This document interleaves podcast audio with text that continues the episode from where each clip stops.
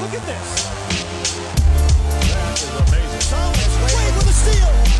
The emotions of Dirk Nowitzki. What he's always dreamed of. Hoping to have another chance after the bitter loss in 2006. Watch this play.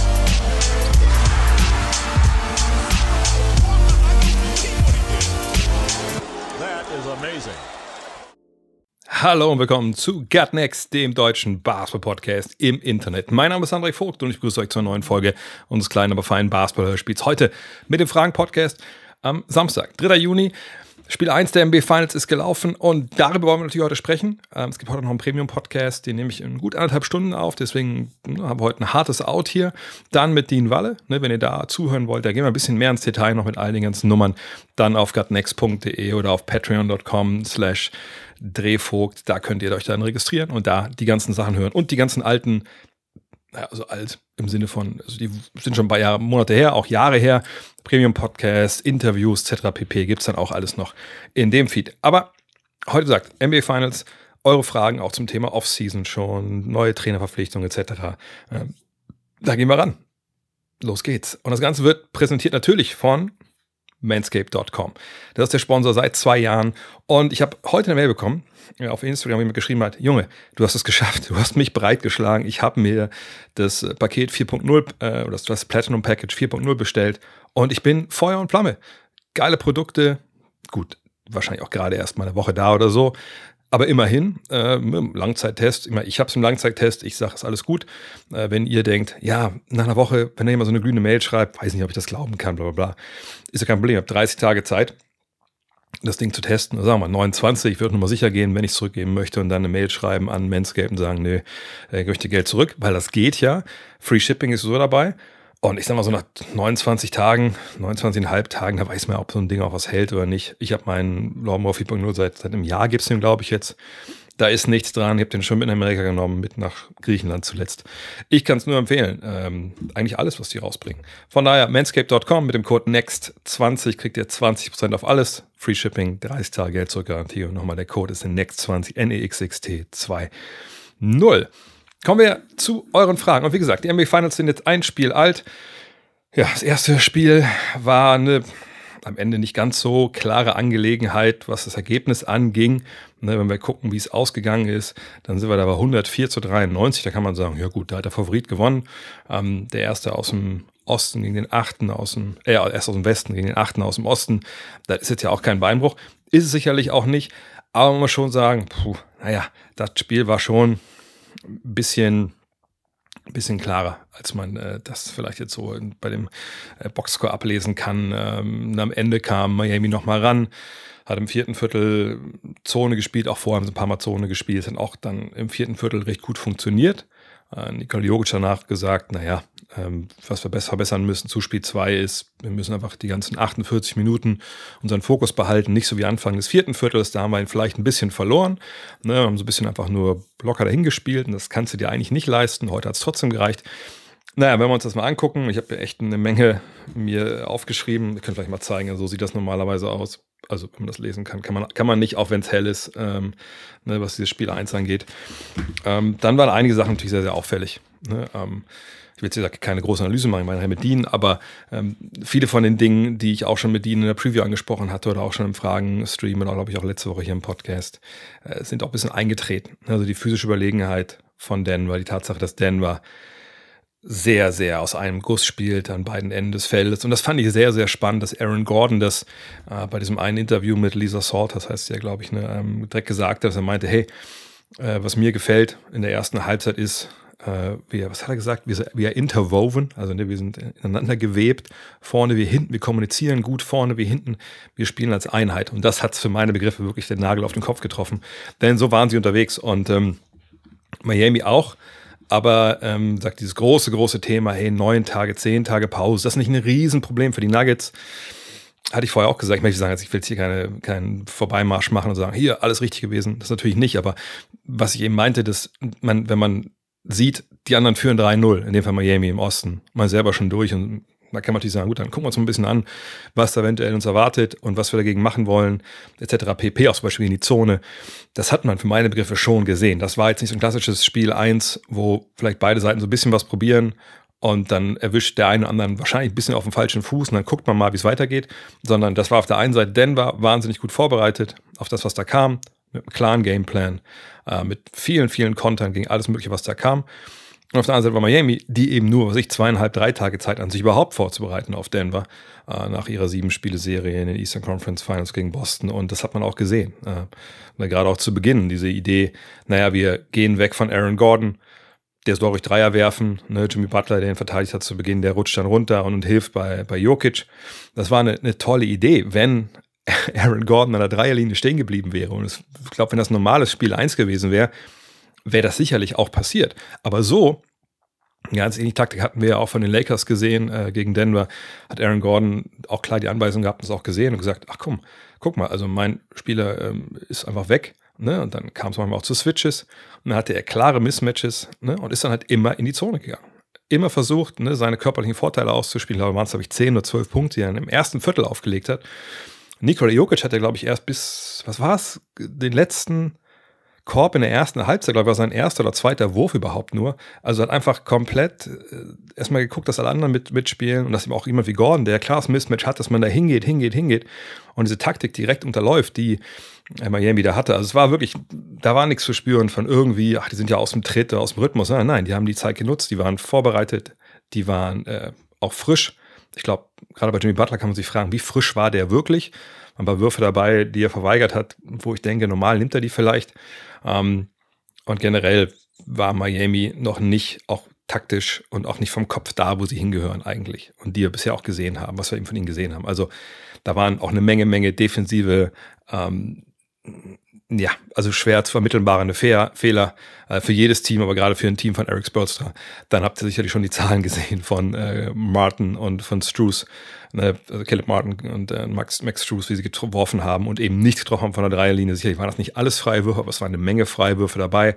Auch da würde ich verorten wollen, dass da vielleicht ein bisschen Müdigkeit, nicht die ganze mentale Frische ne, war es quasi noch gerade eben bei Spiel 7 bis zu Spiel 1 der Finals in der Höhe von Denver, was da hat JJ Reddick übrigens ein paar gute Sachen drüber gesagt, dass er meinte, naja, es ist eben nicht so, dass du da hinkommst, deine Lunge fliegt dir halt weg das ganze Spiel, sondern zu Spielbeginn und dritte Viertel. Da merkst du es halt und er meinte, es ist ein bisschen so, wie wenn man joggen geht raus und es ist arschkalt, ne, diese kalte, trockene Luft, so fühlt sich das an. Ähm, und das denke ich auch, das wird seinen Beitrag geleistet haben. Aber alles in allem war da einfach die klar bessere Mannschaft, die gewonnen hat. Und jetzt muss man sehen, was in Spiel 2 kommt. Aber das ist ja keine große Analyse hier, das sind erstmal eure Fragen. Und da hat Mirko Nori die erste. Ich konnte leider das Spiel noch nicht sehen, schade. Ähm, war Miami wirklich so unterlegen oder kann man es eher auf das Thema Make or Miss League reduzieren? Und wenn Miamis Rollenspieler besser, wieder besser treffen, sind sie auf Augenhöhe? Was sind deine Erkenntnisse? Das wäre dann schon sehr, sehr verkürzt dargestellt. Ne? Weil, wenn es darum gehen würde, dann könnte man ja sagen: Ja, gut, in jedem Spiel, wo das eine Team, was weiß ich, äh, 10 Dreier mehr daneben vielleicht das andere, wenn sie die 10 Dreier getroffen hätten, dann hätten die das Spiel gewonnen. Ne, so können wir das sicherlich nicht sagen. Sondern ähm, klar, auch wenn Freiwürfe dabei waren und wo, wo man da sagen muss, was ich dann, ne, bei einem Fußball ist es ja Expected Goals, also ne, wenn man sich die Shot Quality sieht äh, von den Dreiern und dann guckt, ey, wie viel wären da normalerweise reingegangen, wären es sicherlich ein paar mehr gewesen, gar keine Frage. Allerdings von anderen Seite muss man sagen, hat auch Michael Porter Jr. da einiges liegen lassen. Ähm, die Nuggets haben ja auch nicht gut von der Dreierlinie getroffen im Endeffekt. Von daher, und vielleicht mal die Zahlen nochmal kurz nennen. Ne, ähm, also äh, Martin und Struce zusammen waren bei 1 von 11 Dreiern. Und der Kollege Michael Porter Jr. war selber bei 2 von 11 und beide Teams haben unter, ne, noch nicht mal, also die Nuggets haben unter 30% getroffen, 29,6 und die, die Heat waren immer bei 33,3. Wie Gabe Vincent trifft 5 von 10 und Kyle Lowry 3 von 6. Also da wird viel davon jetzt gemacht. Oder Haywood Highsmith 2 von 4. Da wird viel daraus gemacht, was jetzt bei diesen beiden ne, Startern da jetzt los auf dem Flügel. Aber andere haben es ja auch, haben ja auch getroffen. Von daher, ne, da, da ist mir wirklich, das wird mir zu viel daraus gemacht. Nein, äh, die Erkenntnisse waren einfach die, die ich gerade schon angeschnitten hatte. Und ähm, man muss sagen, dass jetzt ähm, es an Eric Spolster, wie so oft in dieser Serie, wir kommen nachher nochmal auf ihn zu sprechen, ähm, es an ihm ist zu sagen, okay, was haben wir jetzt gelernt aus diesem ersten Spiel? Was können wir anders machen? Was können wir besser machen? Wie können wir diese Vorteile, die Denver halt hat, physisch. Ne? Also jeder von denen ist ja echt einen halben Kopf größer als sein Gegenspieler im Endeffekt. Ähm, ne? Also wie können wir das hinbekommen? Wie kriegen wir Jimmy Butler? Ne? Und diese Statistik wurde mir fast bis überstrapaziert, aber können wir leider drüber sprechen, um die Freiwürfe. Wie kriegen wir Jimmy Butler mehr ins Spiel? Dass er an die Freiwurflinie geht, dass er ähm, dafür sorgt, dass wir auch früher im Bonus sind. Wie, wie kriegen wir das alles hin? Ne? Das sind Themen. Ne? Jetzt Make or Miss League, das wäre wirklich viel, viel zu leicht und viel zu einfach. Das, das, so sollte man das nicht, nicht sehen. Christopher Ratter fragt, ist Michael Porter Jr.'s stark verbesserte Verteidigung und damit verbunden die Länge der Nuggets ein Schlüssel für den Ring? Ja, wie gesagt, hatte ich auch vorher angesprochen, dass äh, es zu ähnlichen Problemen kommen könnte wie im ersten Viertel der Serie gegen New York. Wenn euch daran erinnert, da sah es auch so aus. Oh Gottes Willen, ne? New York mit der, mit der Länge, die sie haben auf dem Flügel und so, Barrett, ähm, wie sie alle hießen, die rennen so ein bisschen die Heat. Ähm, das haben sie danach für guten Griff bekommen. Ähm, hier in dem Spiel halt dann irgendwie nicht. Denn ihr habt es sicherlich auch gesehen am Fernsehschirm. Am Handy ist es vielleicht weniger zu sehen, aber wenn man auf einem größeren Bildschirm guckt, allein Jokic und Adebayo, das sind einfach zwei verschiedene Art Center. Ne? Sagt der eine 2,6 Meter sechs vielleicht und der andere halt 2,13. Das ist schon ein anderes Kaliber. So. Das heißt nicht, dass der eine sehr geil ist und der andere ist, ist nicht zu gebrauchen. Das meine ich nicht, sondern einfach, da ist schon eine, eine Längendiskrepanz da und das zieht sich halt dann quasi durch das ganze Team durch. Und wenn ihr auch noch Spieler habt, die auch vielleicht körperlich nicht ganz äh, viel gegenzusetzen haben, ne? jemand wie ähm, Caleb Martin ist ein relativ dünner Typ, ähm, Duncan Robinson ist zwar, zwar lang, aber auch jetzt nicht unbedingt, glaube ich, so mega kräftig. Ähm, Struce hat zwar schon einen gewissen Körper, aber das ist ja, ja, nichts, wo du sagst, die überpowern irgendwen oder die können irgendwo einfach mega gegenhalten. So von daher ähm, ist es dann manchmal einfach ein, ein, bisschen schwierig, da jetzt zu sehen, wie, wie Miami das irgendwie komplett kontern kann. Es ist auch nicht so, dass jetzt, dass man sagen würde, okay, die einen sind, sind groß und, und ein bisschen breiter und die anderen sind einfach viel schneller oder so. Das ist ja auch nicht der Fall. Ne? Also ist dann schon eine Geschichte, wo diese Länge, ja, wo es einfach schwer fällt für äh, Miami, zum einen äh, irgendeinen Spieler zu attackieren, wie es bei Gordon eigentlich versucht wurde im ersten äh, Viertel zu sagen, hey, dann schießt du doch Dreier. Du kannst, das kannst du nicht. Ähm, ne, dann herzlichen Glückwunsch, haben wir ja noch hinten einen Verteidiger mehr gegen Jokic. Das funktioniert halt nicht, weil jemand wie Gordon halt dann einfach zum Korb gehen kann oder sich da aufposten kann, dass andere, der Rest des Teams das auch versteht, dass da das Mismatch ist und dann schieben sie es halt rum und dann geht der Ball runter und dann kommst du an den Punkt, wo du das nicht mehr konterst. So. Ähm, von daher, ähm, diese, diese Länge ist schon ein, einer der Schlüssel. Aber es gibt mehrere Schlüssel. Und Lars Eckert hat direkt, obwohl, noch kurz über Michael Porter Jr. Ja, das ist eine verbesserte Verteidigung. Ist er jemand, wo du denkst, boah, wenn du vor dem stehst, ich habe keine Ahnung, wie ich da zum Korb ziehen kann? Mit Sicherheit nicht. Aber wir haben es recht eindrucksvoll gesehen, ein, zwei Mal, dass er auch gerne dann eben nicht aufgibt, was er früher oft gemacht hat. Er wurde geschlagen, früher stand dann da, ja, kann man nichts machen. Jetzt geht er hinterher, sammelt auf einen anderen Chase-Down-Block ein, reboundet und steht eben auch, sag ich mal, in der Hilfe da, wo er stehen soll. Ne? Äh, früher war das so, dass man dachte, Alter, also wie oft hast du eigentlich in deinem Leben schon äh, mal defensiv irgendwie ein Teamkonzept äh, gespielt? Nicht so oft, oder? Was ja auch die was auch die Wahrheit ist. Also der hat ja ne, am College nicht wirklich lange gespielt, damals mit, mit seiner Rückenproblematik. Äh, dann NBA natürlich auch direkt das erste Jahr ausgesetzt und dass er da natürlich Sachen nacharbeiten musste, das ist ja eigentlich auch klar. Aber jetzt ist er an einem Punkt und glaube ich auch mental äh, in einer Phase seiner Karriere, wo er sagt, okay, das ist schon wichtig. Denn manchmal müssen einfach auch Spieler verstehen, selbst wenn ihnen das früher als Jugendlicher eingetrichtert wurde, ne, sie müssen einfach erstmal selber für sich, muss Klick machen am Motto, nee, das ist schon wichtig, was ich da hinten mache. Und ich glaube, an dem Punkt ist er jetzt und er ist kein Lockdown-Verteidiger, ne, aber er ist einer, der seine Rolle da ausfüllt. Ich glaube auch ganz ähnlich wie Nikola Jokic im Endeffekt.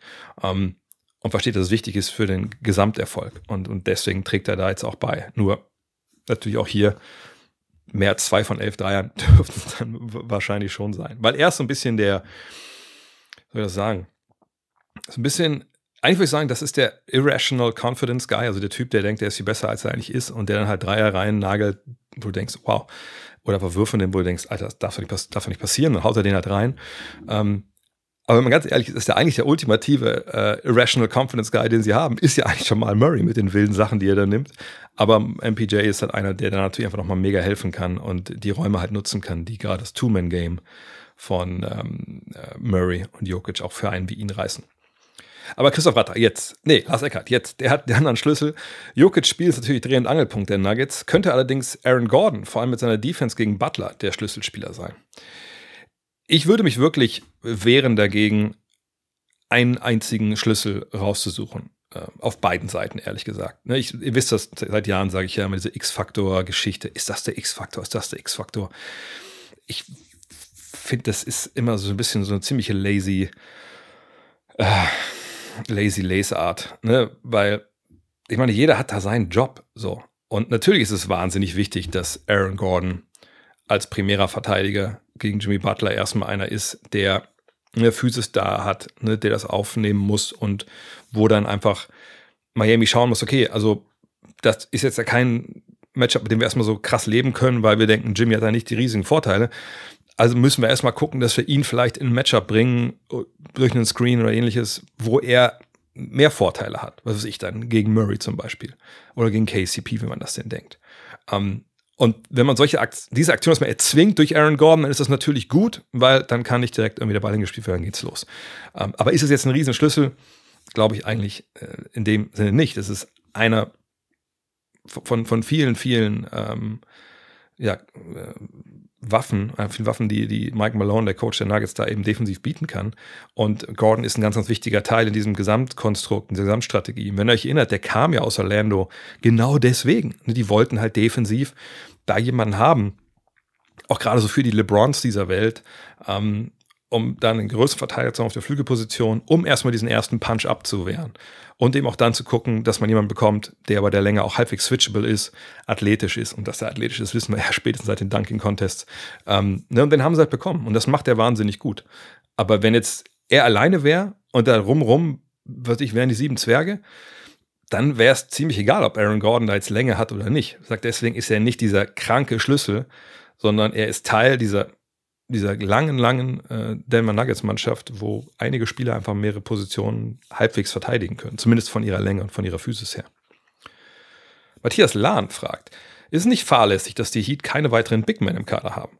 Selbst Kevin Love wurde ja erst nachträglich geholt. Teams mit einer klaren Philosophie fühlen, fühlen, fühlen sich zwar irgendwie richtig an, aber zumindest noch ein Typ aller äh, Javel McGee oder DeAndre Jordan, denke ich, ist der DJ hier, äh, würden Optionen eröffnen und sei es nur für wenige Minuten, wenn zum Beispiel Gordon heiß läuft, die nun schlichtweg nicht da sind. Gerade zu Beginn des Spiels hat man ja gemerkt, dass Bam Adebayo keine Chance hatte, Gordon in, den, in der Transition aufzunehmen, weil er Jokic äh, noch weniger jemand anders überlassen kann.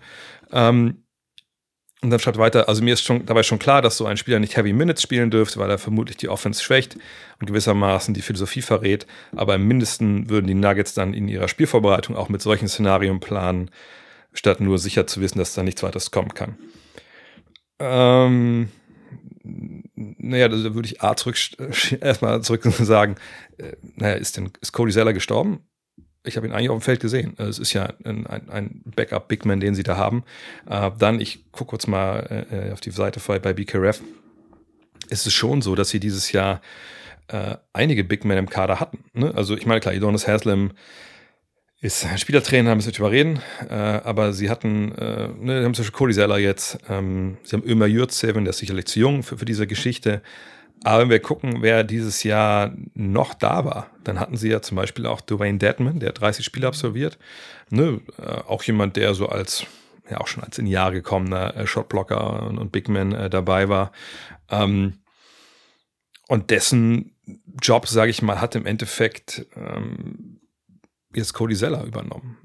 Der ist ähm, drei Jahre jünger, wie trifft den Dreier nicht so gut, aber das ist zumindest ein solider ähm, Teamverteidiger, der halt weiß, wo er zu stehen hat. Ähm, aber der hat ja auch ein paar Minuten bekommen. Äh, waren das jetzt super erfolgreiche Minuten? Sicherlich auch jetzt irgendwo nicht. Aber das ist ja genau das, was hier in der Frage halt drin steht und äh, gefordert wird.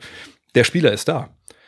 Nur, der Spieler äh, hätte nichts dagegen ausrichten können, dass Aaron Gordon zu Beginn des Spiels eben da 10, 12 Punkte im ersten Viertel gemacht hat, weil das nicht die Aufgabe war des Centers, den zu verteidigen und auch nicht von Bam Adebayo. Und wenn man jetzt gedacht hätte, okay, wir brauchen halt zwei Big Men, die da reinkommen, also Cody Zeller und Bam Adebayo, boah, herzlichen Glückwunsch. Also ich glaube, dann hast du, dann ist das Spiel in der ersten Halbzeit wahrscheinlich auch schon durch. Also, ne, das hat nichts damit zu tun, dass du jetzt einen zweiten Center brauchst oder einen dritten, wenn man auch noch Kevin Love als Center sieht, den hätten wir durchaus ja bringen können in der Phase. Wenn man gedacht hätte, okay, Aaron Gordon, der ist zu bullig hier ne, für, für die Switches, die wir da eingehen müssen. Wir brauchen Kevin Love. Der kann zumindest vorne seine Dreier werfen und hätte das Pferd auseinander. Aber das, das ist ja nicht die Antwort. Die Antwort auf so eine Problematik wie die mit äh, Aaron Gordon zu beginnen, ist, dass du Flügelspieler hast, und am besten auch Guards, eben die da nicht so viel ähm, herschenken in Sachen Länge äh, und, und Physis. Ähm, aber die hast du halt nicht. Also es sei denn, du spielst irgendwie eine Zone hinten drin mit zwei, drei Big Men. Aber das geht ja auch vollkommen auch in der Frage vorbei, die irgendwie auch die Richtung Philosophie und, und positionslosen Basketball und sowas äh, zeigt. Ne, also jetzt zum Beispiel einen DeAndre Jordan zu haben mit Javel McGee, hätte dir halt gegen Aaron Gordon einfach gar nichts gebracht. Natürlich kannst du die reinbringen in Minuten, wenn Bam Adebayo auf die Bank geht. Ähm, gar keine Frage. Ich hatte das aber mit, äh, mitgescored hier, äh, als Bama dabei auf die Bank gegangen ist. Einmal ist er rausgegangen im dritten Viertel, habe ich sehe ich gerade auf, auf Anhieb hier. Äh, da war auch Jokic drin in der Zeit, da waren sie minus 19, als er runter ist. Ich habe leider nicht aufgeschrieben, wie lange er draußen war, aber waren ein paar Minuten. Dann waren sie bei minus 21 danach, also da ist nicht viel äh, in die Hose gegangen. Einmal waren sie minus 11 im zweiten Viertel, als er raus ist, dann waren sie minus 12, als er wieder rein ist. Also ne, das, ist, das ist nicht der Punkt gewesen. Ne, der Punkt ist, wenn ich nochmal gucke, dass ich habe die, ich, ich, also klein bisschen out of pocket hier. Also ich gucke mal die Matchups an im ersten Viertel und im dritten Viertel meistens, wenn die Starter aufs Feld kommen, in der Regel. Und man dann sieht, dass ähm, Miami eben, die haben Winston und Murray, haben sie eine Straight Up, genau wie Jokic und Adebayo, also Adebayo gegen Jokic verteidigt.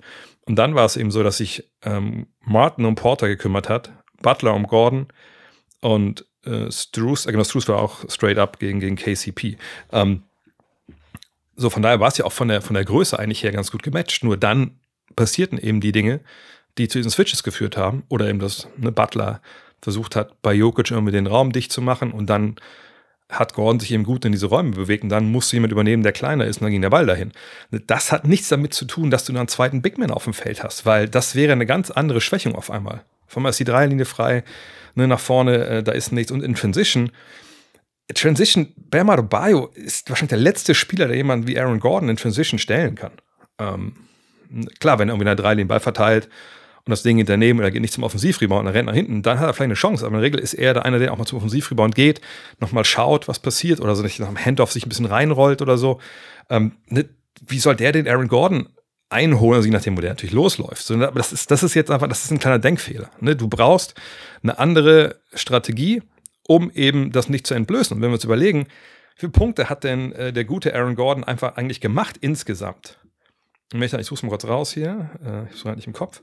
Ich weiß nur, dass es, genau, es waren 16. So, und das heißt, wenn wir jetzt gucken, was hat er in der ersten Halbzeit gemacht, dann sehen wir in der ersten Halbzeit hat Aaron Gordon 14 aufgelegt. Und davon gesagt, glaube es waren 12 im ersten Viertel, oder? Genau, 12 im ersten Viertel. Also, Aaron Gordon war kein Problem in den anderen Vierteln, weil eben diese Taktik, die sie zu Anfang gefahren haben, danach nicht mehr so gefahren wurde. Ähm, von daher weiß ich gar nicht, was ich dir sagen soll. Also, das ist nicht das Problem, was, was du da äh, ausgemacht hast. Und sie haben eben einen Big Man mit Cody Zeller und mit Kevin Love. Sie haben im Endeffekt drei Center. Grandma Johnson fragt: Gab es schon mal ein, ein Finals Game mit einer Mannschaft, die äh, ja, gleich oder weniger als zwei Freiwürfe äh, im Spiel hatte. Woran hat es gelegen? Äh, smarte Defense oder einfach zu wenig Druck auf den Ring? Also A, nein. Das haben die Kollegen bei, äh, bei ABC auch gesagt. Das war ein Rekord, Finals-Rekord, Minus-Rekord. Äh, also fünf Freiwürfe-Versuche war vorher der äh, Rekord. Jetzt sind es zwei. Und das war wirklich wild. Das war wirklich, wirklich wild. Aber ich fand, das war ein schönes, in Anführungszeichen, Beispiel mal dafür, äh, wo man sehen konnte, okay, ähm, und ich weiß nicht, ob es bei dem einen oder anderen so ist, dass es direkt ne, diese, diese Impulse gab, zu sagen, die Refs, guckt euch das an, ey, da sieht man ganz klar, ne, die NBA will wieder, dass Denver gewinnt. Keine Ahnung, ich habe mich da nicht groß mit beschäftigt, weil es war ja 20 dann zu zwei Freiwürfe. Sondern, aber damit hat es nichts zu tun gehabt, sondern es war einfach die Art und Weise, vor allem wie Miami gespielt hat. Ne? Ich meine, Miami nimmt viele Dreier. Das waren jetzt 39. Ne? Ähm, das ist eingebaut ne, in das Team. Und wenn ihr euch überlegt, wie haben die eigentlich auch zum Beispiel gegen Boston gewonnen, aber generell in den Playoffs, wie sind sie bis hierhin gekommen? Naja, das waren eben eine Menge Dreier. Es waren Jimmy Butler, der in die Zone gegangen ist, Leute gezogen hat, ähm, aggressiv war, eventuell auch nochmal äh, an die Freiwurflinie gegangen ist, weil er eben Kontakt aufgenommen hat. Und ein bisschen Bam Adebayo. Ich habe es gerade mal rausgesucht. Jimmy Butler, 8,6 Freiwürfe in diesen Playoffs pro Spiel. Bam Adebayo 3,9. Und danach keiner, der mindestens zwei bekommt. Ne? Also Caleb Martin ist noch dann mit 1,7, Gabe Vincent 1,6, Victor Oladipo 1,5, der schon raus, Kyle Lowry 1,3, Max Struess 1,1. Sprich, die Jungs wären eigentlich nicht gefault. Ne? Also zumindest nicht, weil sie zum Korb gehen oder so, sondern ich würde davon ausgehen wollen, dass viele von den Freiwürfen, die die genommen haben, eher so im Bonus passieren etc. Ähm, also diese ganzen anderen Jungs sind eben nicht Spieler, von denen man jetzt ausgehen würde und sagen würde, naja gut, die ähm, gehen zum Korb, ne? die gehen dahin, wo es die Fouls gibt. Nein, das ist eben Jimmy Butler. Und das ist dann unter Umständen auch Bam Adebayo. Wenn wir schauen, wie das Spiel gelaufen ist. Jimmy Butler offensiv eher passiv, ne? hat, so habe ich es zumindest gesehen, äh, hat seine Chancen nicht so gesehen ähm, in diesem Spiel, weil eben die Länge da vor ihm stand, weil da wirklich auch die Räume zugestellt worden und hat dann halt den Ball verteilt. Und ich meine, er ist im Endeffekt bei 13 Punkten gelandet, das ist natürlich nicht sein Ding, aber auch sieben Assists hat er verteilt, die meisten. Das ist ja auch ne, ein Ausdruck von, okay, ich nehme das, was das Spiel mir gibt. Aber da muss natürlich mehr kommen und er muss mehr versuchen, da irgendwie Fouls zu ziehen, vor allem auch gegen Jokic, wenn es äh, soweit kommt. Ähm, aber er hat sich da, ich glaube einfach nicht wohlgefühlt und er hat nicht gedacht, er müsste es erzwingen, und müsste da jetzt irgendwie 30 Mal auf den Korb werfen. Was ich auch eigentlich okay fand, denn äh, wie gesagt, es war nicht, nicht gut. Es waren ja auch eine Menge freie Dreier gerade in der ersten Halbzeit gefühlt dabei. Dann kannst du ja auch als Jimmy Butler denken, okay, eigentlich, wir kriegen die Würfe, die wir wollen. Vielleicht sagt ihm so der Trainerstab. Ähm, mach mal so weiter. Ne? Lass sie nicht ins Boxhorn jagen. Guck, ob die reagieren. Wenn du mehr Räume hast, dann wirf. Allerdings muss er sicherlich mehr produzieren. Und ich denke auch, wir werden einen anderen Jimmy Butler in Spiel 2 sehen, der da halt auch mehr in die Situation gebracht wird, dass er zum Korb gehen kann, dass er in der Mitteldistanz seine Dinger macht. Ähm, aber er, das, dafür muss man natürlich aber auch Matchups herstellen, die für ihn vorteilhaft sind. Er war jetzt auch bei 6 von 14. Ne, das war jetzt auch nicht richtig, richtig gut. Und von daher warten wir es mal ab. Aber da kann man wirklich all das zurückverfolgen. Und man kann alles, was, was schiefgelaufen ist in Sachen Freiwürfen, dahin zurückverfolgen. Kein Druck auf den Korb von ihm. Die anderen sind die Schützen. Ne? Sonst ist da auch kaum einer, der wirft. Adebayo, der dann der andere gewesen wäre für die Freiwürfe, den haben sie viel ins 1 gegen 1 geschickt. Oder einfach 1 gegen 1 verteidigt, die, die Nuggets. Ne? Einfach Jokic dagegen gestellt und gesagt, ja gut, wenn du jetzt hier aus der ähm, längeren, nicht der ganz lange, aber wir, der längeren äh, Zweierdistanz äh, Hakenwürfe und, und Push-Shots gegen Nikola Jokic werfen willst, be our guest, ne, mach das. Hat er auch gut gemacht, da muss man gar nicht überreden. Ich meine, das waren bei ihm im Endeffekt 26 Punkte, 13 von 25 aus dem Feld. Das war richtig, richtig gut. Nur man muss halt sagen, das ist halt äh, harte, harte Arbeit, sich das da, ne, diese Würfe da reinzumachen. Und Jokic hat immer davor gesagt, ja gut, dann wirft einfach drüber weg, ist doch kein Problem. So. Also auch clever gemacht und so kam das halt zusammen. Das war ein perfekter Sturm für, für, für Denver und halt äh, überhaupt gar nicht perfekt für, für Miami im Endeffekt. Aber das müssen sie natürlich ändern in Spiel 2. Doc Rivers fragt, du schwärmst immer von den 2014er Spurs und deren Teambasketball. Kommt das, was die Nuggets 2023 spielen, an dem nahe oder ist das nicht vergleichbar? Nee, das ist im Endeffekt nicht vergleichbar. Was wir bei den Nuggets haben, ähm, ist natürlich eine unfassbare Genialität von einem Spieler von Nikola Jokic. Wir haben ein unglaublich tolles Two-Man-Game von Murray und Jokic wir haben äh, alles, was ich vor, dem, vor der Saison oder vor der Serie gesagt habe. Ne? Eine Mannschaft, die vorne wie hinten zusammenpasst, eine tolle Strategie hat an beiden Enden des Feldes. Sie haben Schützen, sie haben Verteidiger. Das ist wirklich ist gut. Das ist eine richtig gute Truppe, die auch nicht umsonst Favorit auf die Meisterschaft jetzt ist. Was man auch sehen kann, ist gewisse Spielfreude und Spielverständnis, ne? die Cuts, die sie laufen, der Ball, der ab und zu mal läuft. So ist alles cool. Was sie aber schon unterscheidet, finde ich, von den Spurs. Die Spurs hatten eben nicht diese Pick-and-Roll-lastige Offensive, sage ich mal, wo ähm, man daraus halt alles entwickelt hat, sondern äh, das waren natürlich auch Pick-and-Rolls, aber es waren auch viele ne, Off-Ball-Screens. Es war, es wurden viel mit Cuts gearbeitet. Es, es waren immer mal wieder ne, dieses, dieses Point Five, was wir auch in der neuen Ausgabe von Blink beleuchten, dass man den Ball gefangen hat, innerhalb von einer halben Sekunde hat man eine Entscheidung getroffen. Wenn ihr euch erinnert, es gibt ja diese schönen Videos, ne, The Beautiful Game mit den Spurs auf, auf YouTube, wie oft halt dann auch Rollenspieler täuschen, ne, Closer gelaufen, sie gehen zum Korb, ziehen die nächste Verteidigung, der Ball läuft weiter und dann wird nicht einfach drauf geballert, sondern die nächste Täuschung wieder zum Korb. Dann cuttet einer und dann Korbleger, freie Dreier. Das ist schon nochmal eine andere Qualität. Also ich kann jedem empfehlen, wirklich da mal reinzuschauen. Uh, The Beautiful Game, San Antonio Spurs, finde ich, ist auf YouTube und ähm, das mit heute zu vergleichen. Ich meine, das ist auch schöner Basketball, gar keine Frage, ist ja so guter Basketball, aber wenn ich auch erinnere, die 2014er Spurs waren eben auch eine Mannschaft, natürlich Finals MVP wird damals Kawhi Leonard, natürlich danach auch ein Superstar und das war so die, das Coming Out für ihn, aber ähm, Parker, Ginobili, äh, Duncan, sind da alle schon im, im Sinkflug, aber es ist einfach eine, eine toll zusammenpassende Truppe, wo jeder seine Rolle kennt, wo jeder einfach auch versteht, was da auf dem halben, was im Halbfeld passieren muss. Und da würde ich sagen, sehe ich schon Unterschiede zu den Nuggets, wo ich die Nuggets eher hinten dran sehe. Kurze Auszeit.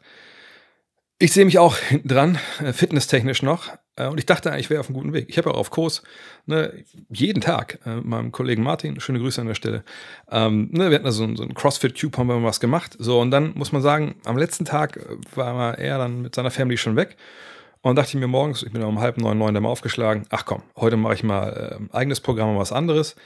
Und da dachte ich mir, ach komm, hier, ne, der Urban Sports Club, die haben auch so äh, auch glaube ich sogar Live-Online-Kurse, aber ich dachte mir live, da macht ja keinen Sinn, einfach nur, ich gucke mir so einen Online-Kurs an und da habe ich einen gefunden. Ich glaube, aus München kamen die, ne? Äh, und ich dachte, ja, warum nicht? Einfach mal so ein bisschen Zirkeltraining-mäßig mal schauen, so was, ne, einfach, was der Körper jetzt schon so ein bisschen aufgeholt hat. Was soll ich sagen? Es war keine gute Entscheidung. Ähm, ich kann mich nicht mehr an die, an die, Namen erinnern, ehrlich gesagt, von den beiden Konstru äh, Instructern da, weil ich glaube, zwischendurch auch kurz ohnmächtig war oder mir, mir relativ schwarz vor Augen. Aber es war geil. Also ich habe es nicht ganz durchgezogen. Sorry, das ist einfach, war einfach nicht drin. Das konnte ich nicht machen. Ich habe auch den Preis danach ein bisschen bezahlt. So, ähm, ich sag mal so, nach dem, nach dem Workout, da war der, dieser eiskalte Pool, den wir da hatten, das war wirklich eine Wohltat. Da war ich dann länger drin als die anderen Tage, glaube ich, zusammen. Einfach um alles ein bisschen runterzukühlen, entzündungstechnisch. Aber Urban Sports Club, äh, selbst wenn man nur woanders ist im Urlaub oder so, ähm, kann man einfach weiter trainieren, einfach geile Workouts machen, geile Kurse mit. Äh, einfach mit dem Handy, Kopfhörer rein und los geht's. Von daher, check's mal aus, ne? urbansportsclub.de äh, und ähm, ja, ist mein Partner beim Dank mit 50 und vielleicht auch eurer für eure Ziele, die ihr so habt. Weiß nicht, Dank mit 24 ist vielleicht auch ein Ziel.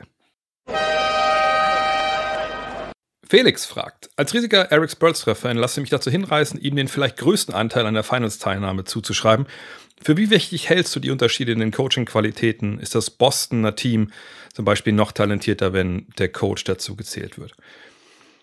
Ähm, also du meinst, wenn man jetzt sagt, von den Spielern habe ich ja gesagt, ist Boston talentierter als, als Miami. Und wenn man jetzt aber die Trainer mit dazu nimmt, ne, ist dann Miami vor äh, Boston. Ähm, ich würde das talentierter würde ich hier streichen, weil ich glaube, dass das mit Coaches ja dann einfach nicht mehr vereinbar ist, dieses Adjektiv. Ne? Ein Coach kann auch talentiert sein, keine Frage, aber es geht ja vor allem darum, äh, wie macht er seinen Job jetzt, also wie effektiv macht er seinen Job. Und ähm, das zusammennehmen, wer dann halt besser ist, na, das haben wir ja gesehen, also besser waren die Heat, sonst hätten sie ja diese, diese Serie nicht gewonnen. Na klar, waren es sieben Spiele, dann kann man wieder darüber reden, ob vielleicht ein, zwei Ballbesitze ist, anders entschieden hätten, aber ganz ehrlich, nein, so wie die Spiele gelaufen sind, nein, das, den Fall haben wir hier nicht.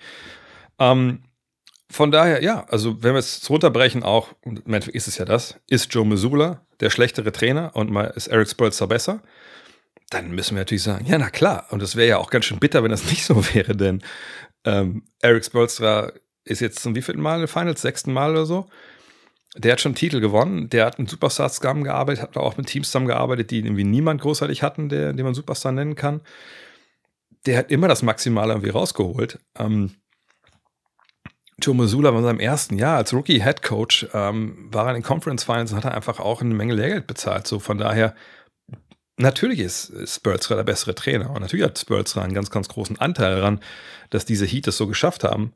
Ähm, aber von den Spielern her war eben äh, Boston eigentlich auf dem Papier besser. Aber das ist ja das Schöne. Wir spielen auf Parketten, hier auf Papier. Und als Trainer kannst du eben auch noch einiges rausholen strategisch und äh, wie du dein Team vorbereitest.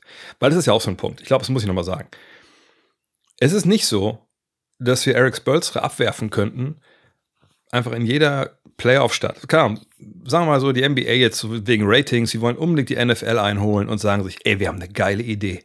Ne? Äh, Coaching is blind. ne, wir gucken Playoffs jedes Jahr und dann machen wir eine riesen Fernsehshow, da sitzt dann halt, sitzt dann halt Eric Spolstra und äh, auf der anderen Seite sitzen halt, äh, was weiß ich, äh, wie bei der Lottery, Abgesandte von jedem Team und vielleicht machen wir so, dass irgendwie nicht, nicht, nicht, nicht die Top 4 Teams in jeder Conference, sondern nur die Bottom 4 Teams, genau. Und dann äh, gibt es eine riesen Lottery, wird rausgezogen, ein Ball und dieses Team wird von Eric Spolstra dann gecoacht in den Playoffs. Weil man sagt, Alter, das ist ein geiler Typ, der macht jetzt aus wen hatten wir jetzt so ein bisschen, ein bisschen als äh, Teams, die unter ferner, mit, unter ferner mitgeliefen sind, dieser, ähm, für mich ein gutes Beispiel. Wir mal Cleveland. Nimmt jetzt Cleveland und der marschiert mit denen durch bis äh, in die Finals. So. Kann ich mit ziemlicher Sicherheit sagen, wird nicht passieren, weil Eric Spolstra mit dieser Mannschaft das ganze Jahr nicht gearbeitet hat.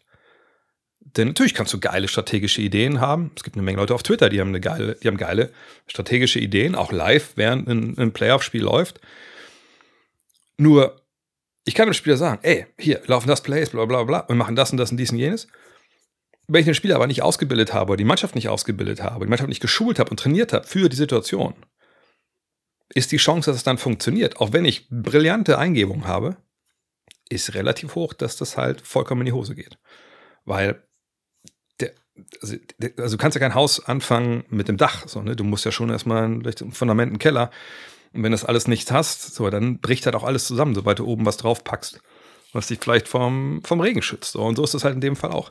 Ähm, was soll ich damit, ich damit sagen? Ne? diesen Erfolg, den die, die Heat jetzt hatten und dass das Spurs in der Lage ist, von Spiel zu Spiel, von, von Viertel zu Viertel sogar Sachen zu ändern und die kommen auch dann beim Team an und das Team macht die auch. Das hängt damit zusammen, dass sie eben nicht erst seit drei Wochen zusammen sind, sondern in dem Fall auch schon seit ein paar Jahren und eben vor allem, dass sie das ganze Jahr diesen Job gemacht haben zusammen und dass man Sachen verfügbar hat, dass man Sachen gelernt hat, dass man sich kennengelernt hat. Ein Punkt, warum vielleicht auch die Lakers im Endeffekt gescheitert sind, dass sie eben irgendwo an einem gewissen Punkt waren, wo das nicht mehr ging, weil eben da diese Vorarbeit fehlte. Und, und sagt, das ist ein, ein, großer Verdienst für, für Spurs, dass er vorher ne, durch diese Heat Culture und generell, wie sie dieses Programm laufen, einfach den, den, den das Fundament legt und dann irgendwann, ne, dann kommen die Playoffs und dann zahlt sich das aus und man sagen kann, okay, jetzt verteidigen wir halt, was ich gegen die erste fünf der Celtics, äh, halt, was ich in fünf verschiedenen Arten Pick and Roll, je nachdem, wer es spielt, wo sie spielen, was viel Zeit auf der Uhr ist. Ne, das kannst du nicht, wenn du das einfach nur Leuten reinrufst. Dan Bauer fragt, während der Saison hieß es immer, dass der Osten ja so viel stärker ist und der Champion praktisch nur zwischen den Top-Teams im Osten ausgemacht werden wird. Nun ist dennoch das West-Team in den, in den Finals Favorit. Sind die Nuggets daher der große Gewinner der Playoffs im Osten? Ähm, ich weiß nicht jetzt, was äh, anderswo auch geschrieben oder, oder erzählt wurde. Also ich habe ja immer gesagt, wir haben im Osten ne, die zweieinhalb Top-Teams mit Milwaukee, Boston und Philly. Und dahinter, ne, also wenn man jetzt einen Power Game gemacht hätte, ähm, dahinter dann die, die, die, große Breite in der Mitte, die ist eigentlich im, im Westen.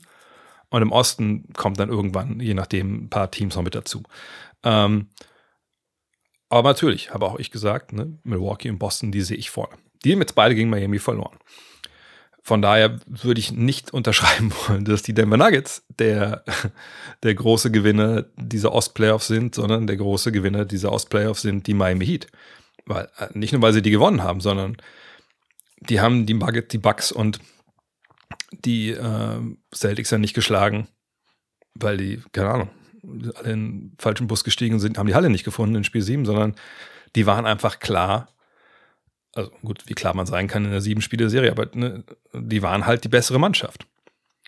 Und die Probleme der beiden Teams, ne, also von Milwaukee und, und Boston, haben wir ja auch schon skizziert. Ne? Man sagt, Milwaukee sagt Budenholzer mit seinem Tod seines Bruders, wer weiß, was es mit ihm gemacht hat, äh, aber dann natürlich auch ein Middleton, der nicht in Topform ist äh, oder war oder sehr unbeständig, sagen wir es mal so. Antetokounmpos Verletzung. Ähm, gleichzeitig natürlich auch die Verletzung von Hero. Ne? Da gibt es ja auch einige, die sagen, das hilft den Heat. Naja. Ähm, und dann halt Boston, eine Mannschaft, die einfach, wie gesagt, die, die eben nicht so nicht so geil gecoacht waren, nicht so geil vorbereitet waren. Das müssen wir einfach ganz klar so sagen. Ne? Ähm, von daher, nein, die größte, größte Gewinner ist Miami. Denn wir können nicht, vielleicht können wir es erwarten bei, äh, bei den Bucks, aber das ist natürlich spekulativ und sagt, okay, wenn sie die erste Runde überstehen, weil Antetokounmpo sich nicht verletzt und hat ein, zwei Monster-Games vielleicht und die gewinnen das gegen Miami, dann rauschen die durch und mit der Zeit, was weiß ich, ist Budenholzer mehr drin äh, oder gibt mehr ab an seine Assistenten. Ne? Und dann schaut man halt, und vielleicht ist man einfach stärker im Laufe der Playoffs. Und wenn dieser Schock von dem Tod seines Bruders dann irgendwie ein bisschen abgeebbt ist, kann man alles sagen. Aber am Ende des Tages steht da Miami und Miami ist der große Gewinner. Und ich denke jetzt auch nicht, ich denke schon, dass Milwaukee ohne diese ganzen Umstände sicherlich ein stärkerer Gegner gewesen wäre. Einfach weil Jans Antetokounmpo so eine Präsenz ist. Aber deswegen spielen wir ja die Spiele, damit wir am Ende einen verdienten Sieger haben. Und das war nicht. Clint fragt, hätte Joe Missoula nicht Jason Tatum weniger spielen lassen sollen in Spiel 7? Er war klar angeschlagen nach der ersten Aktion und nach der ersten Aktion und oft spielte Boston danach 4 gegen 5 hat Jalen Brown in Spiel 7 gezeigt, dass er nicht der zweitbeste Spieler eines Titelfavoriten sein kann. Ich würde Missoula da jetzt nicht unbedingt ähm, die Schuld geben wollen. Ähm, in so einem Fall finde ich, also wir reden ja auch hier von einem Spieler, der der Superstar ist im Endeffekt. Rede ich mit dem Spieler und frage ihn, hey, wie, also, wie geht's? Geht's noch? Kriegst du es hin? Ähm, Klar hat man gesehen, dass er nicht bei 100 Prozent war, also ganz, ganz weit davon natürlich auch entfernt. Aber ne, du sprichst mit dem Spieler, sprichst mit dem äh, medizinischen Stab, der dabei ist, und dann guckt man halt weiter. Ähm, die Frage ist auch so ein bisschen, was wäre jetzt dann denn jetzt die, die Alternative gewesen? Sam Hauser. Ähm, ich glaube, es gab da, gab da keine richtige Lösung. Und im Zweifel bin ich bei solchen Sachen einfach ein Fan, wie gesagt, die Mediziner und den Spieler dann äh, zu fragen. Und dann, dann reitet man damit halt. Also ich glaube auch, dass jemand wie Jason Tatum, das wird, wenn er nicht rund gelaufen ist, natürlich trotzdem Einfluss nimmt, ne, darauf, wie der Gegner ihn doch verteidigt und so. Aber ich glaube, da gibt es, ja, es ist schwer, da ihm irgendwie was anzukreiden, meiner Meinung nach. Jalen Brown, hm, die Probleme, die bei Jalen Brown im Spiel vorhanden sind, also gerade ne, Dribbling, vor allem mit links, die sind bekannt. Das war jetzt auch nichts Neues. Das, also, ich glaube, wer sich die Celtics die letzten Jahre mal angeguckt hat, der würde jetzt nicht äh, Spiel 7 gesehen haben und gesagt haben, um Gottes Willen, was war da los? Das habe ich ja noch nie gesehen, dass der mit links so ein bisschen Probleme hat mit dem Dribbling. Und das war eigentlich klar. Er hat auch so auch Probleme gehabt haben mit der linken Hand, ne? leichte Verletzungen. Von daher, äh, ja, dass du jetzt viel sich darauf einschießen und sagen, oh, guck mal, acht Turnover, wie viel Geld will der jetzt haben? Um Gottes Willen cringe und was weiß ich, was so die, die Trigger-Words sind auf YouTube. Äh, der klaut das Geld ja und so. Ja, nee. Also der hat ein schlechtes Spiel gemacht, keine Frage. Er war der Erste, der das auch gesagt hat auf der Pressekonferenz, dass sich da Leute so ein bisschen dran abarbeiten. Das finde ich dann ehrlich gesagt auch ein bisschen billig. Ne? Also ich meine, es hat jeder gesehen, dass der nicht gut war. Es hat jeder gesehen, dass er wahnsinnige Probleme hatte. Und natürlich sind ihm Fehler unterlaufen, die man so auch in der Kreisliga nicht unbedingt sehen möchte. Äh, aber dass man sich da so drauf stürzt und sagt so, wisst ihr, mir das, also was mir das erinnert, viele von diesen Kommentaren, ich, ich habe nicht viel davon gesehen, aber ich werde immer wieder darauf angesprochen, ja auch im Fragestream und so. Das erinnert mich so ein bisschen hier an, wie heißt der von den Simpsons so, haha, so stehen viele da und zeigen mit dem Finger auf Jalen Brown und sagen, guck dir die, die, die Wurst an. So, und dann muss ich sagen, ja, schön, herzlichen Glückwunsch, wenn das der Diskurs ist, den wir hier führen wollen dann hoffe ich, dass ihr alle Likes und Kommentare bekommt, die ihr verdient. Aber äh, wenn man es sich mal wirklich intelligent anschaut, dann muss man sagen, gut, das ist natürlich jetzt keine einfache Situation für die Boston Celtics. Denn ähm, was sind es zwar 93 Millionen oder so, die er bekommen kann in seiner, mit, seiner, mit seinem Supermax, sage ich mal einfach, vereinfacht gesagt. Ähm, da muss man sich natürlich fragen, will man das Geld investieren, nicht nur in ihn, sondern in ihn und Jason Tatum. Das ist natürlich eine Menge Kohle, gerade mit den Veränderungen, die jetzt kommen. Wir reden nachher noch kurz mal über das neue CBA, ne, wo man, wo jemand wie Bill Simmons und, und Ryan Siller würde sagen, und auch andere sagen, na gut, wenn du diese, diese Einschränkungen siehst, die du bekommst, wenn du äh, über diese zweiten Luxussteuergrenze, sag ich mal, äh, liegst, das tut schon verdammt weh. Also heißt, du musst irgendwie da drunter bleiben. Heißt, du bist finanziell, jetzt beantworte ich die Frage schon vor, aber egal, äh, musst finanziell gucken, dass du unter diesem zweiten Apron bleibst, damit du noch eine Mid-Level Exception bezahlen kannst, bla bla bla. Oder wenn du rüberrutscht, dann wirklich nur kurz. So. Ähm, das heißt eigentlich, du hast deine beiden Superstars, du wirst eine Menge eine Spieler haben, die wahrscheinlich weniger Geld verdienen und so die Mittelklasse 10, 12, 15 Millionen, das wird, für die wird es schwer werden. So. Das kann man schon so erwarten, das stimmt. Ähm, ist jetzt aber Jalen Brown einer, dem du so viel Geld bezahlen willst? Oder müsste er nicht eigentlich ein bisschen weniger bekommen? das ist die große Frage, die jetzt Boston beantworten muss. Und die Problematik ist, eigentlich müssen sie es nicht jetzt. Ne, er wird nicht Free Agent. Er wird 2024 Free Agent. Jason Tatum dann, glaube ich, 2025, wenn ich richtig erinnere. Ähm, also sprich, du kannst ja auch sagen, Jalen, pass auf, das, du hast es All-NBA geschafft, Junge, geiles Ding. Es wäre, also wir würden gerne noch mal ein bisschen warten. Oder du sagst, ey, pass auf, hier ist die Kohle. Aber die, der Vertrag geht ja dann erst 2024 los. Also sprich, du hast dann noch mal ein Jahr Zeit zu überlegen, behalten wir den wirklich. Oder du machst irgendwie einen, einen, äh, Trade dann irgendwann später. Also das kann man ja überlegen.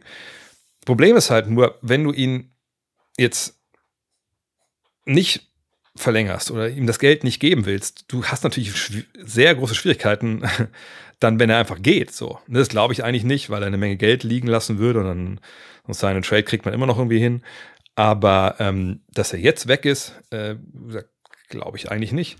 Ähm, wie gesagt, weil es einfach noch nicht spruchreif ist. Es sei denn, ich vergesse noch was. Ich gucke mal jetzt nebenbei nach, dass ich irgendwie jetzt hier in den ganzen das ist ja auch das Problem, wenn dann so eigentlich noch Playoffs laufen oder Finals noch laufen und dann kommen mal schon die Fragen zur Offseason. Manchmal hat man dann auch nicht alles im Kopf. Aber ja, Jalen Brown nächstes Jahr hat noch Vertrag 31,8 Millionen Unrestricted Free Agent in 2024, habe ich ja gesagt. Und Tatum, nur zur Vollständigkeit halber, hat eine Spieleroption auf 25, 26, heißt, sagt das Jahr später, kann er aussteigen. Ähm, also ganz ehrlich, äh, ich denke, ihn erstmal zu, zu behalten, äh, ist alternativlos für Boston. Ähm, und dann muss man halt schauen, ähm, was macht man dann down the road. Aber dass man jetzt auseinanderbricht, weil man einfach ein besseres, äh, einen besseren Partner für, für Tatum haben möchte, das muss schon ein guter Trade sein, der nach einen Spieler zurückbringt, der eine ähnliche Güteklasse hat oder vielleicht sogar noch ein bisschen besser. Ähm, ist der zu haben, wissen wir alle nicht, müssen wir abwarten. Äh, es gibt ja viele Gerüchte, äh, es gibt viele Erwartungen, dass dieses Jahr mehr passiert Richtung Trades als äh, vielleicht in normalen Jahren weil die Free Agency einfach eine ist, wo, wo man jetzt nicht die Superstars unbedingt bekommen kann. Ähm, warten wir es ab. Äh, es kann ja der zweitbeste Spieler sein. Ganz ehrlich, ich würde weiterhin sagen, ja. Denn äh, die Rolle, die er da jetzt inne hatte, zum großen Teil, war ja die von Tatum. Wir haben gerade gehört, Tatum war klar eingeschränkt, verletzt. Der konnte nicht der beste Spieler eines Meisterschaftsteams in diesem Spiel sein war jetzt also die Rolle, alles Mögliche da aus dem äh, Dribbling zu initiieren, einfach gegen eine Defense, die auch ihn natürlich den Raum noch mehr verknappt hat, weil eben ein wie Jason Tatum einer eben da war, der jetzt nicht in jedem Moment irgendwie super gefährlich war. Ja, das stimmt ja auch. So, was erwarten wir denn von dem zweitbesten Spieler unseres Meisterschaftsteams?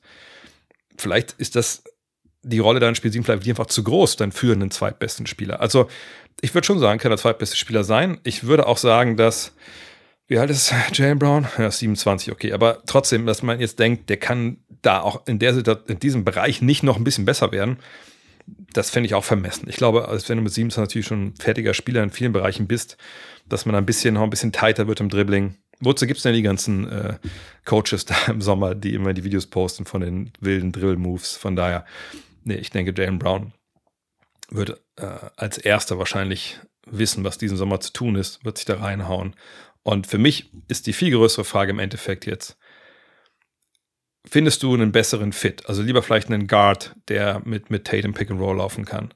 Ähm, ne? Und kriegst dann so einen Trade vielleicht hin. Das wäre das, worauf ich gucken würde. Aber jetzt irgendwie den Stab über Jalen Brown zu äh, brechen, das sehe ich nicht. Henning Fechner fragt, laut Brad Stevens soll Joe Missoula in der kommenden Saison Coach der Celtics bleiben. Wie ist deine Einschätzung dazu?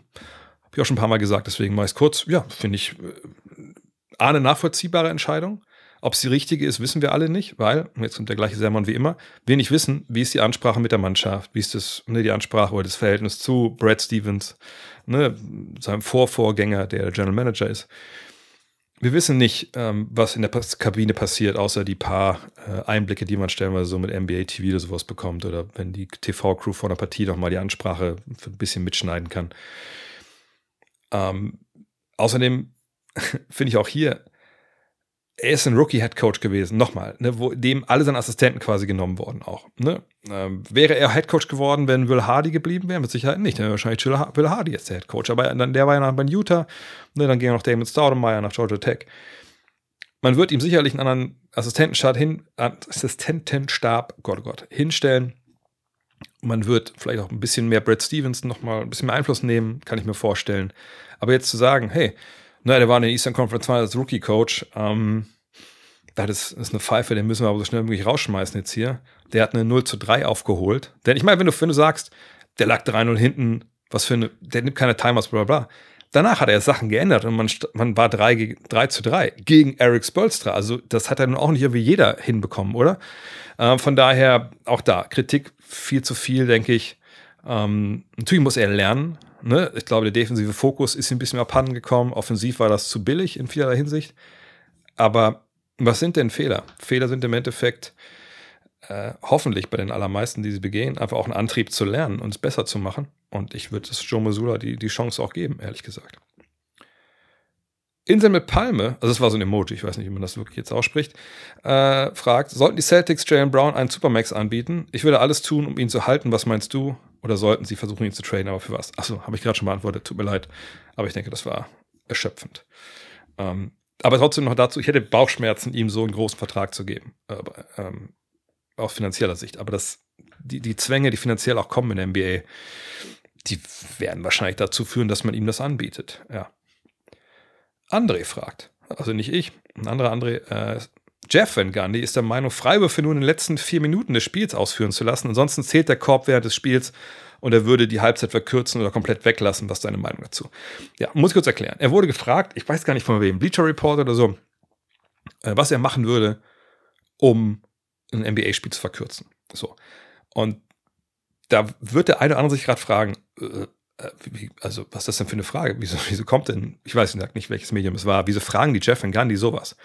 Das liegt am Baseball. Major League Baseball hat seit Jahren das Problem gehabt, hey, die Spiele waren zu lang, ne? Und dann gab es alle möglichen Geschichten, eine 1000 Pitcher-Wechsel, ne, so Defensive Shifts. Ich will gar nicht so abnörden über Baseball. Ähm, Jedenfalls waren die Spiele zu lang. Und man hat sich überlegt, was machen wir eigentlich da? Und die haben so ähnlich wie die NBA auch so ein Competition Committee und die haben verschiedene Sachen eingeführt, zum Beispiel eine Pitch Clock, das eben ähnlich wie eine Wurfuhr der Pitcher eben schneller zum Abschluss kommen muss, sag ich mal.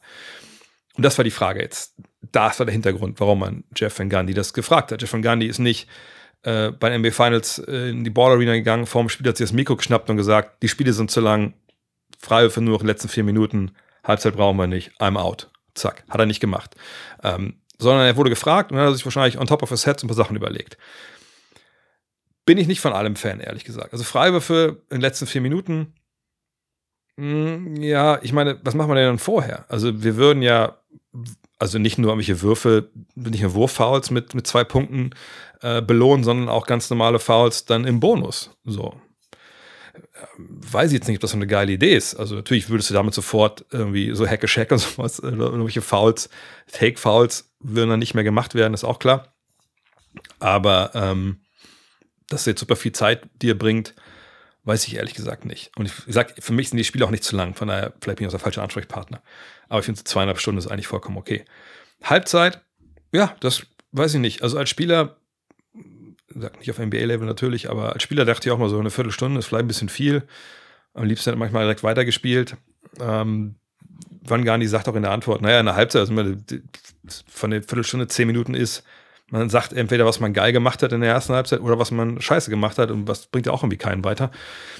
Von daher, wenn man das runterdampfen würde auf, auf, fünf Minuten, wäre ich auch dafür. Aber diese zehn Minuten dann mehr oder weniger, ist das jetzt so großartig entscheidend? Ähm, wenn man mich gefragt hätte, aufgrund der Baseball-Neuerung, was ich denken würde, was man machen sollte, damit Spiele, was ich, kürzer werden, dann hätte ich wahrscheinlich gesagt, ja gut, dann äh, sollten wir mit den TV-Stationen reden und sagen, ey, können wir vielleicht zwei, drei Timeouts wegschmelzen lassen. Insgesamt, ne, vielleicht in der ersten Halbzeit zwei weniger, äh, in der zweiten Halbzeit eins weniger, jeweils pro Mannschaft. Ähm, naja, und eventuell lass uns über ein Elam-Ending nachdenken. Das macht das nicht kürzer, aber dann haben wir die ganze Freiwürfe wahrscheinlich äh, nicht so wirklich, die manchmal haben. Und die Spiele, das sind ja dann die, die lang sind, wenn Heck sonst was passiert und was ich und, und Stop the Clock und so, das ist ja die Scheiße, die keiner sehen will. Also das wäre meine Antwort gewesen. Horst Gärtner fragt, werden wir aus deiner Sicht unter dem neuen CBA weniger Superteams erleben, da das auch für reiche Besitzer bzw. große Märkte bedeuten würde, die jeweiligen Superstars nur noch mit Salary Exceptions bzw. Minimumverträgen umgeben zu können und damit eine 82-Spiele-Saison bestreiten zu müssen. Jedenfalls werden sie die vermeiden wollen, das zweite Apron, also die zweite Luxussteuergrenze zu erreichen. Sonst insgesamt deine Erwartung an das, an die Ein- oder Ausflüsse, nicht Ausflüsse, Auswirkungen des neuen CBA. Ich habe mich damit noch nicht komplett beschäftigt, weil es momentan viel in die Playoffs geht. Aber ich habe gesagt, schon ein, zwei äh, Podcasts zum Thema gehört, die so aber nicht komplett in die ähm, Tiefe gingen. Wie gesagt, das mit dieser Mittelklasse erwarte ich auch. Mhm, auf der anderen Seite ist es so, mh, ich glaube, so ein Team wie die Warriors zum Beispiel jetzt, ne? die haben einfach geil gedraftet. Ne? Also ich meine, klar, sind wir eine Kevin Durant dazu bekommen, aber ne, im Endeffekt der, der Kern sind ja die Jungs, die sie gezogen haben. Da wirst du ein bisschen bestraft oder die Spieler werden bestraft ähm, im Endeffekt, äh, die dann eben nicht die Angebote von anderswo bekommen.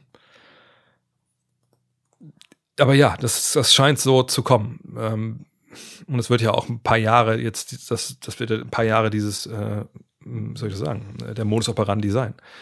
Aber würde es jetzt ganz verhindern, dass man Superteams sieht? Das glaube ich nicht.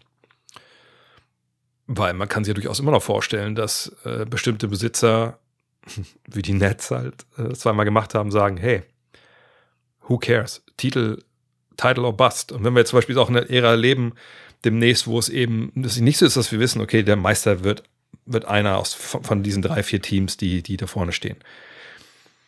Naja, dann kann es ja gut sein, dass ein Matt Ishbia oder sonst wer, wie ein neuer Besitzer da reinkommt, sagt, was, was, was, was will ich mit der ganzen Kohle, die ich auf Bank habe? Ey, ist mir scheißegal, ob wir jetzt nur Minimumverträge rausnageln müssen ich hole mir hier drei Stars, den Rest kriegen wir irgendwie schon hin.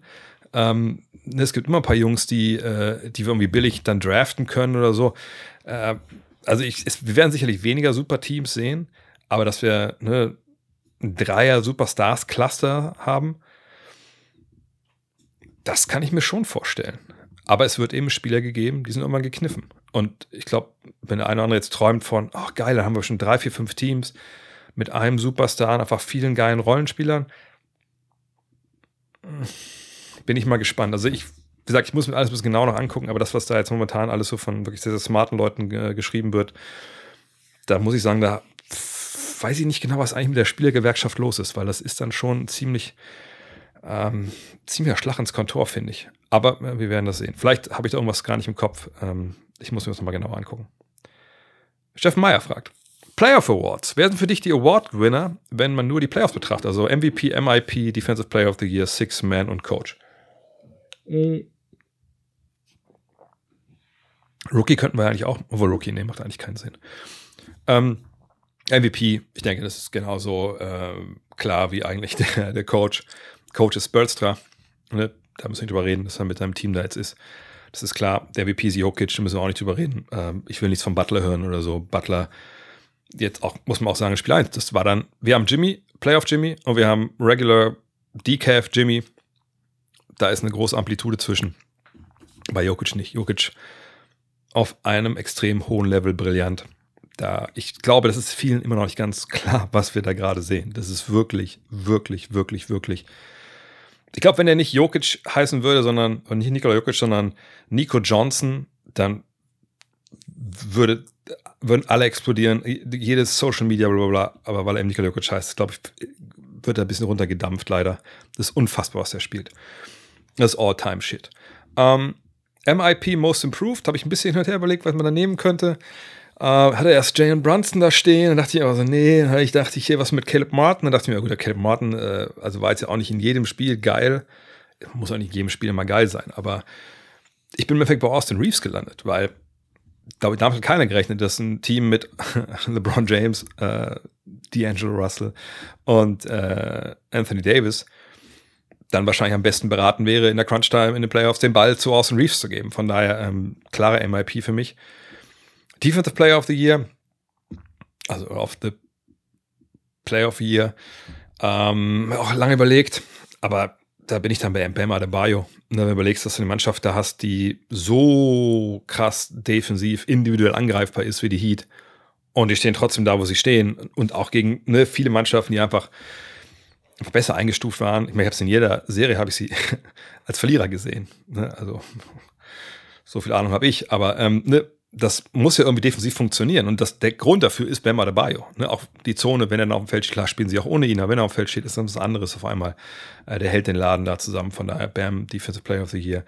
Und dann Six Man of the Year, ja. Das war jetzt für mich ein bisschen schwieriger, ehrlich gesagt. Ich habe hier drei Namen stehen. Äh, den von Martin, Caleb Martin. Einfach nochmal, hat er auch dann nicht, hat er nur wenig, also du musst ja immer nur mehr Spiele nicht starten, als du startest. Von daher. Ne? Dann Bruce Brown ähm, von Denver und Rui Hachimura. Natürlich zwei Spiele in den Finals, der eine nicht.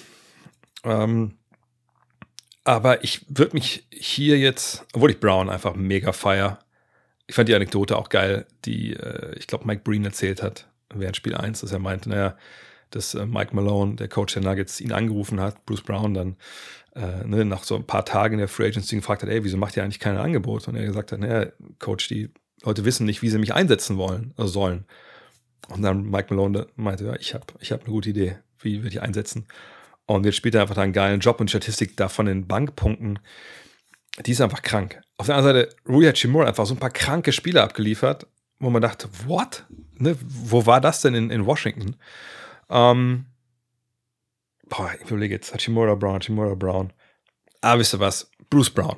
Fuck it. Guter Mann, geiler Typ, geile Geschichte. Und ich habe es gestern auch getweetet. Es ist schon irgendwie krass, dass man äh, überlegt, auch von den Super Nets hier mit, mit Kyrie, KD, Harden, dass jetzt Bruce Brown ist, der halt im Titel mitspielt. Und DeAndre Jordan, gut, der war ja relativ schnell noch wieder weg, aber das ist schon krass. Und, und Jeff Green natürlich auch. Konter 1848 fragt, ist es für Rookie-Coaches, die bis jetzt nur ein Team trainiert haben und dann gefeuert wurden, zum Beispiel bei Steve Nash, so gut wie unmöglich wieder einen Head-Coach-Posten in der NBA zu kriegen? Nö, würde ich nicht sagen. Es hängt viel davon ab, was passiert ist, warum du rausgeflogen bist.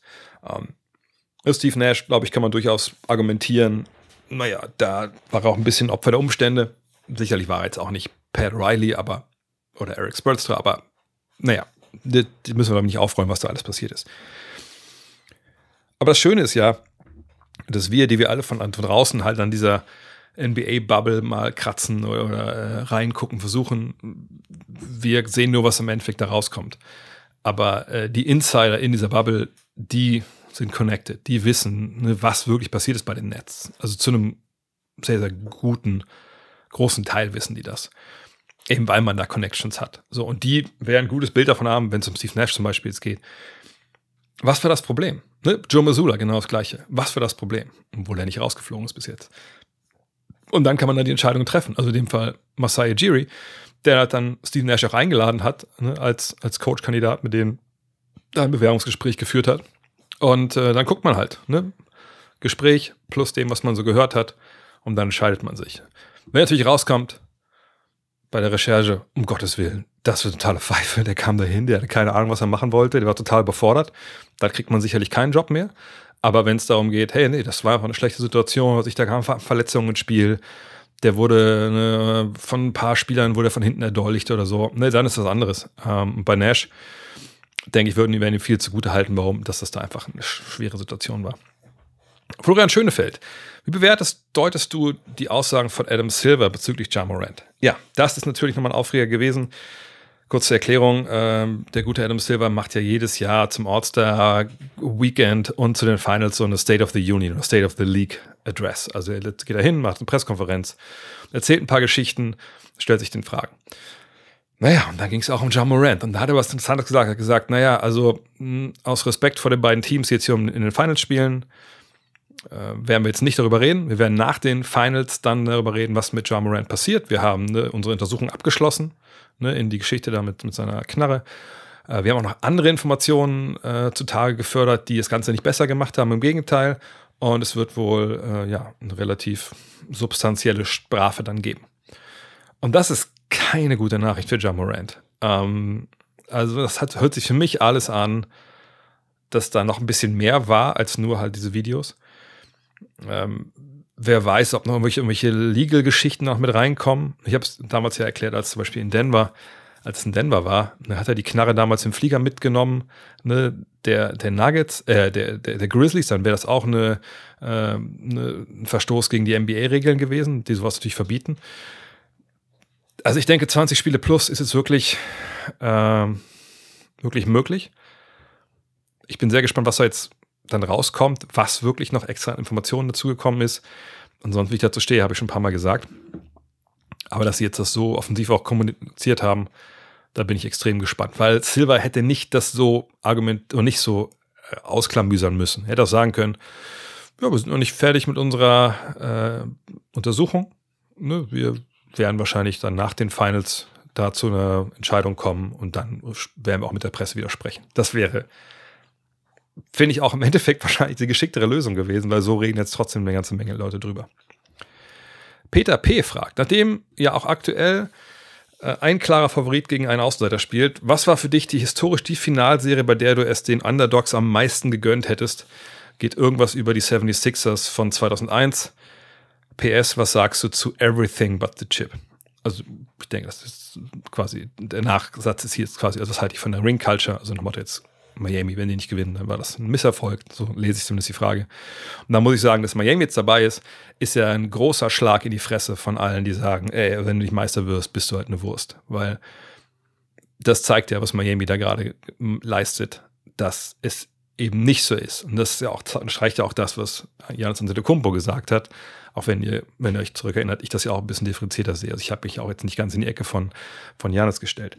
Aber wenn man guckt, ne, dass Miami eigentlich nichts damit zu tun hätte sollen, ne? dass jetzt da dass sie um die Meisterschaft mitspielen. Das war ja einfach, ist einfach eine krasse Überraschung gewesen.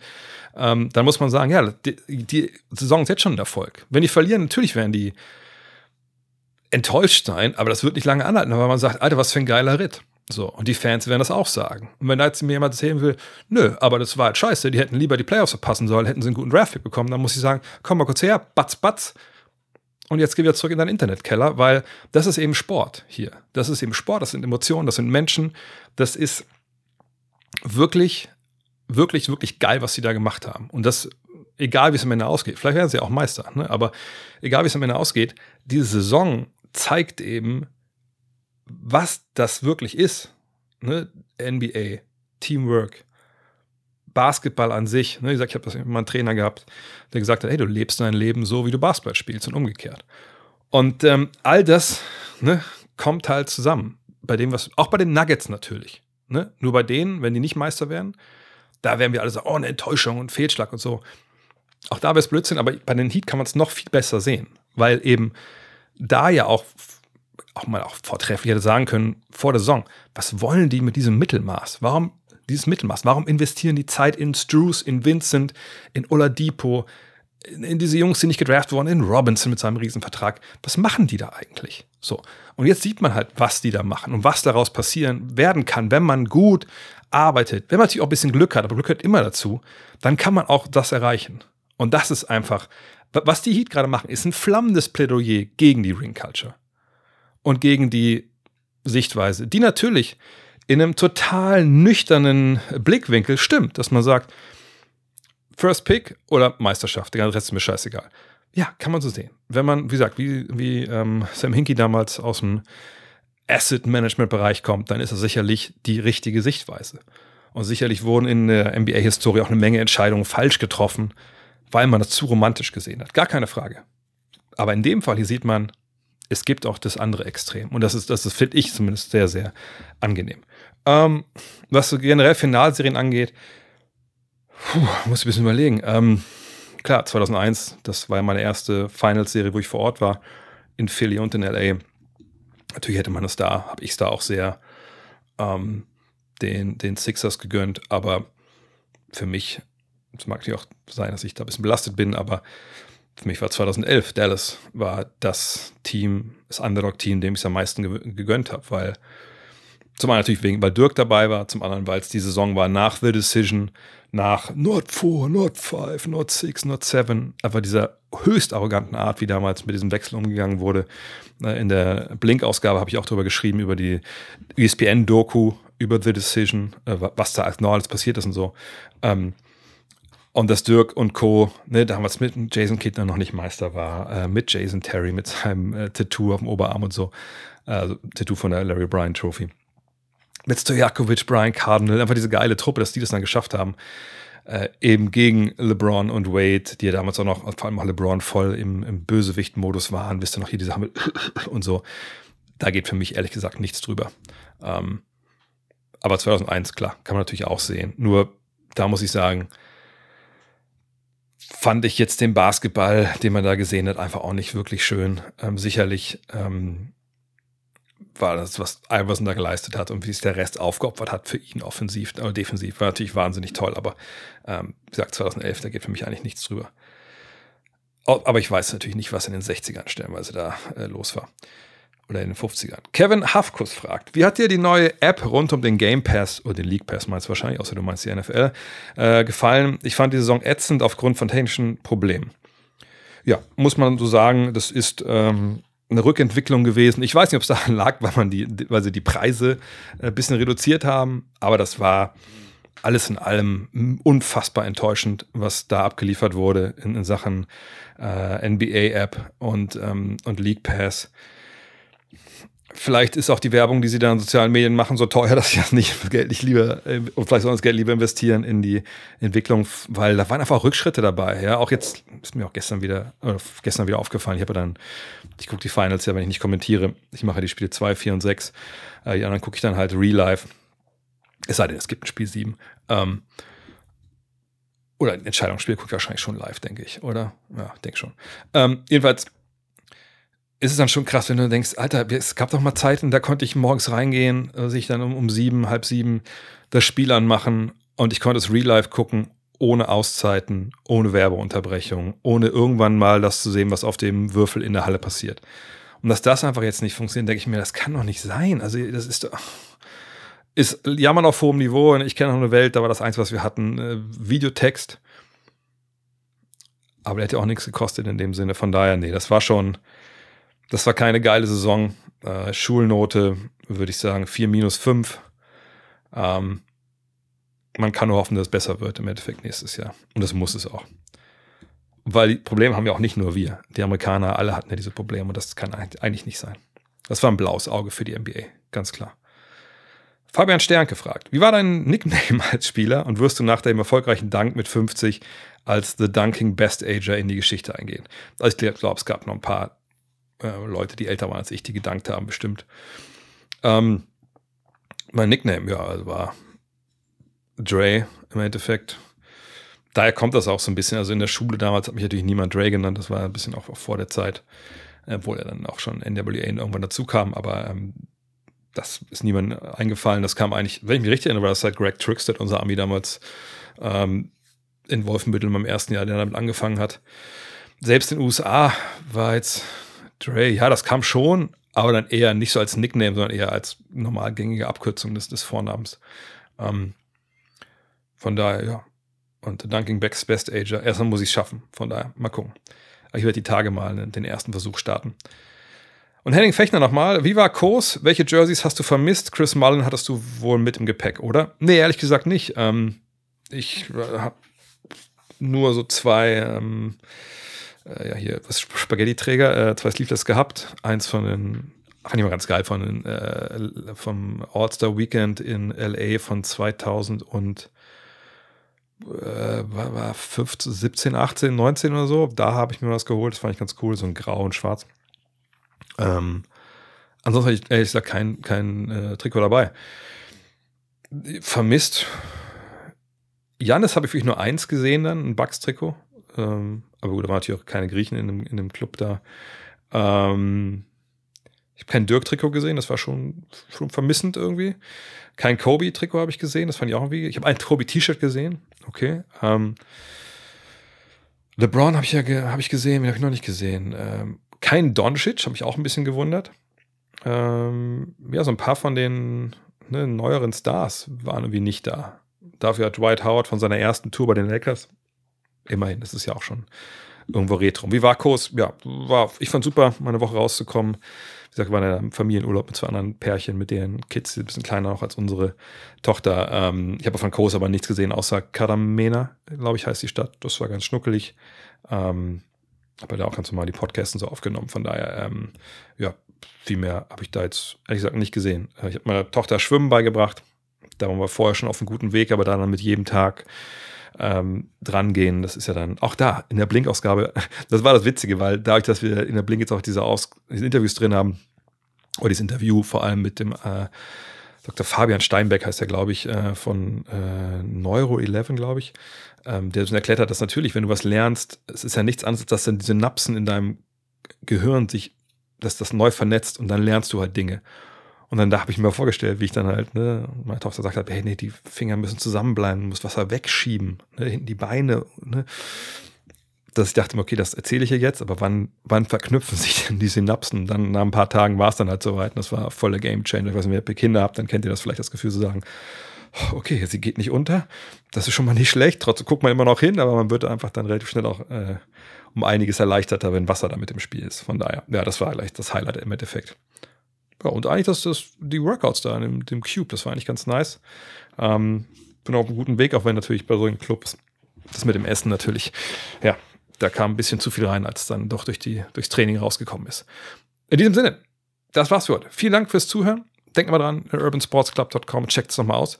Ähm, vielleicht ist was für euch. Ähm, ansonsten, ja, jetzt gleich in na, 10 Minuten, Viertelstunde ist der Dean hier am Start. Dann machen wir äh, den Premium Podcast, wenn ihr da dabei sein wollt. Patreon.com slash Drehvogt oder Gut Next und da registrieren, kriegt ihr eine Mail mit Anweisung. Wisst, wie es läuft. In diesem Sinne, haut rein. Ciao. Look at this. That is amazing. Thomas Wade with a steal. The emotions of Dirk Nowitzki. What he's always dreamed of. Hoping to have another chance after the